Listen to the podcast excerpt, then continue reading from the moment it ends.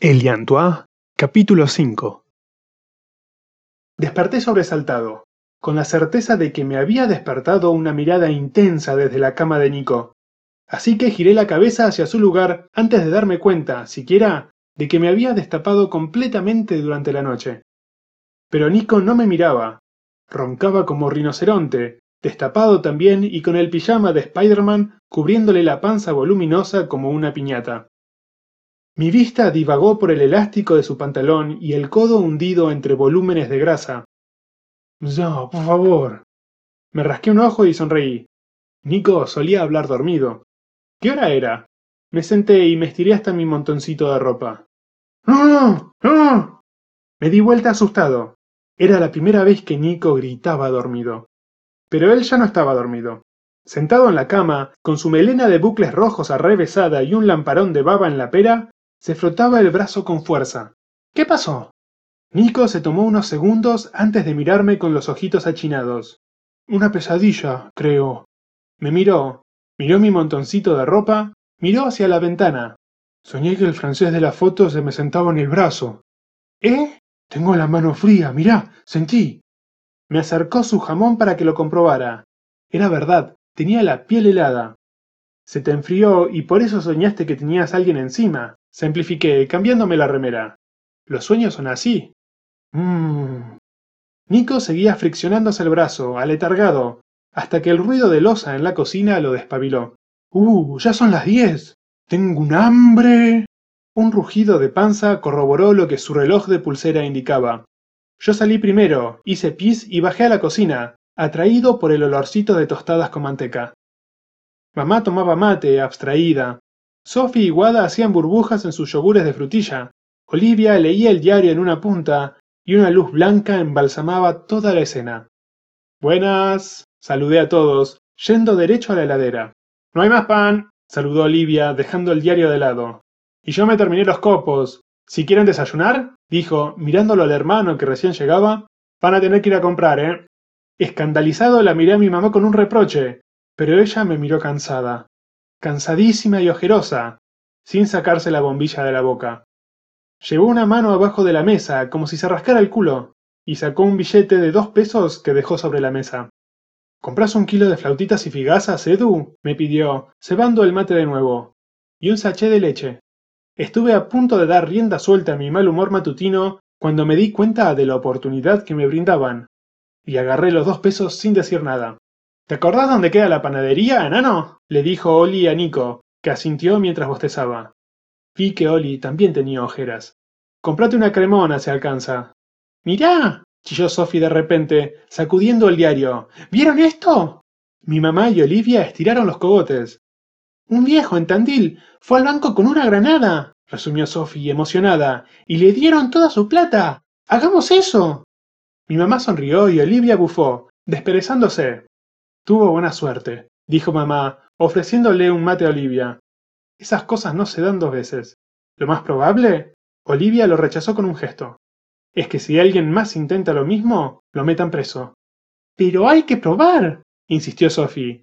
Le dieron toda la plata, la del corralito.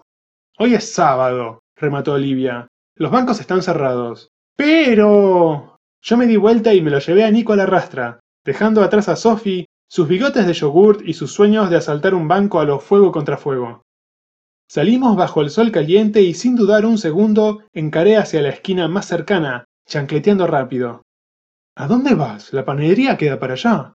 Quiero ver la casa primero, expliqué, sonriendo perversamente. No se puede buscar el tesoro de noche, necesitamos luz.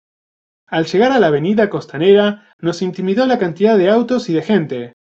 Adolescentes llegaban con sus churros, Viejos se iban con sus sillitas plegables y sus termos vacíos. Nos codeamos, decidimos hacernos los boludos y caminamos como pavotes hasta el panel caído. Yo miré hacia la derecha, Nico hacia la izquierda, y de un brinco estuvimos adentro. A la luz del sol, la casa dejaba de estar embrujada para ser, simplemente, una casa vieja y descuidada. Se veían nítidamente las tejas enmohecidas, las paredes despintadas y los viejos canteros de girasoles. Incluso había un banquito de piedra que la noche anterior no había detectado. Nos quedamos unos segundos escondidos atrás de los paneles, aclimatándonos a la idea. Nico se ponía muy nervioso cada vez que lo incitaba a hacer una cosa ilegal o poco decente, pero esta vez, para mi sorpresa, fue él quien dio el primer paso hacia la casa del franchute. ¿Valdrá la pena revisar la planta baja? me preguntó, esquivando una ortiga alta como él. ¿O vamos derecho al primer piso? Mm, tendríamos que verlo todo. Y señalé las ventanas chiquitas a ras del piso. Parece que hay un sótano también, ¿viste? Nico subió la escalinata de la entrada y espió entre los tablones que tapiaban la ventana del porche, y yo rodé el balconcito y me agaché para espiar el sótano. No veo nada, me avisó Nico. ¿Vos? Era tan poca la luz que atravesaba las ventanitas que yo apenas distinguía contornos. Creo que abajo tienen la cocina, dije, echándome cuerpo tierra. No parece que los borrachos hayan entrado. Sentí los pasos pesados de Nico que se acercaba y se tiró al lado mío. ¿Eso de ahí no es una latita de cerveza? Ah, tenés ras... ¡Otra vez acá! Los dos brincamos como lombrices asustadas y un tirón de orejas nos ayudó a erguirnos más rápido que un soldado. Nos acababa de cachar, otra vez, la misma vieja de mierda. ¡Fuera, fuera, fuera! Gritó mientras nos escoltaba sin desclavar las uñas de nuestras orejitas. ¡No los quiero ver más acá! ¡O llamo a la policía! ¿Me escuchan? ¡Rajen, rajen de acá! Apenas la pinza se aflojó, los dos corrimos sin mirar atrás. Puta madre con la vecina entrometida del orto.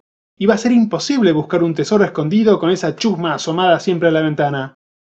Todavía estaba refunfuñando y frotándome la oreja cuando Nico pagaba por el kilo de pan, sin cremona, y el saché de leche. Pero entonces, en un momento que dejé mi cartílago en paz, capté la conversación de un viejito de bastón con la panadera más vieja del local. A lo de don Vicente, este invierno. Un mes para que lo sacaran.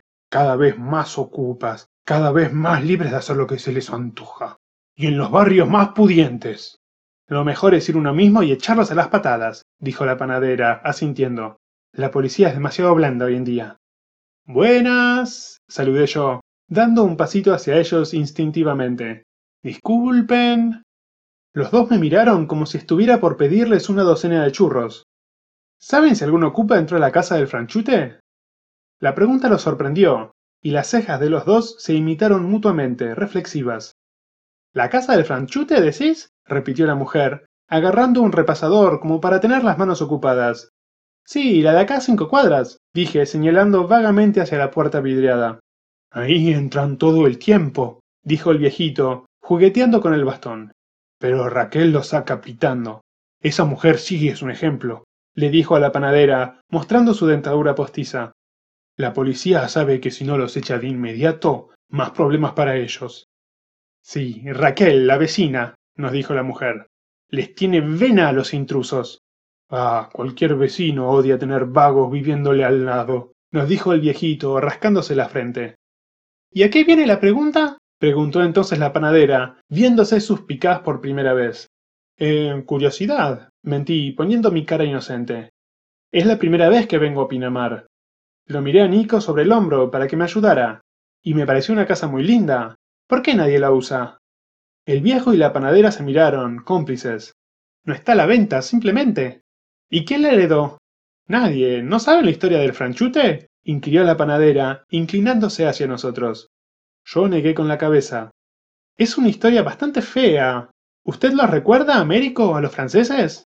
Un poco, más de oídas que otra cosa.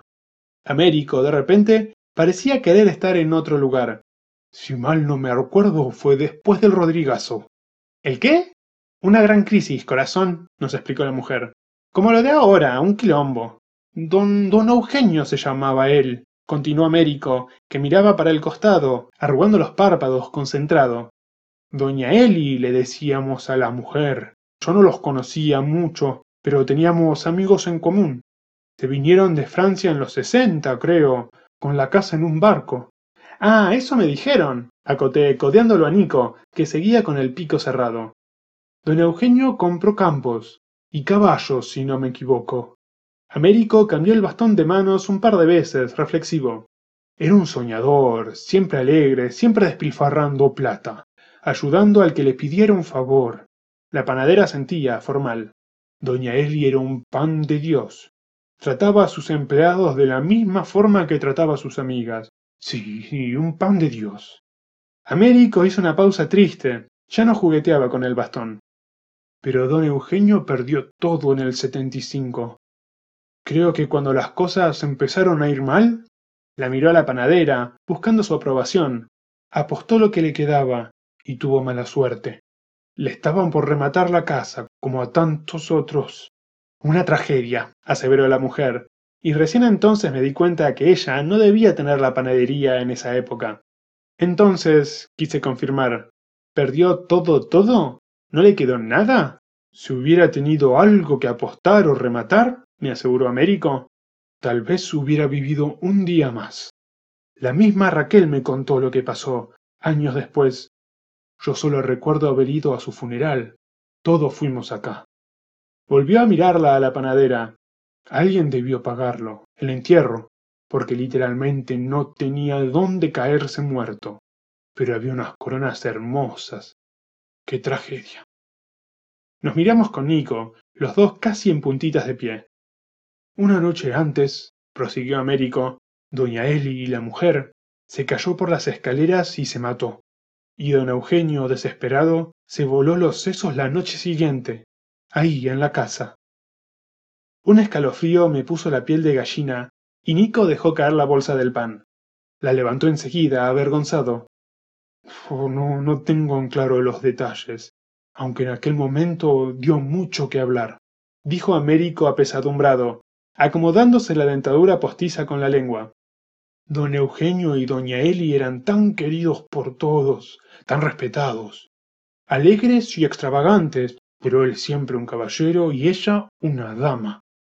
Por eso cuesta creer lo que se rumoreaba. Durante dos segundos nos miramos a los ojos. Las malas lenguas dicen, concluyó Américo, con los ojos chiquitos, cansados, que don Eugenio, borracho, o quizás desesperado, la tiró por las escaleras. La policía no lo llevó preso porque antes se respetaba a un buen hijo de vecino. Pero cuando la supo muerta, don Eugenio se suicidó, ahí mismo en su habitación. Recordé entonces la cama volteada, el colchón abierto, la ropa por el piso, el placar descansado, y la foto en blanco y negro del matrimonio sonriente entre los girasoles. Un tiro en la boca, me dijeron. Yo no lo vi, aclaró, como jugador de fútbol cuando ve venir al árbitro. Pero el velorio fue a cajón cerrado. La panadera asentía, circunspecta. Nico me tiró de la manga, así que agradecí, me di media vuelta y nos fuimos. Me hizo bien sentir el calor del sol otra vez, porque los pulmones se me habían enfriado.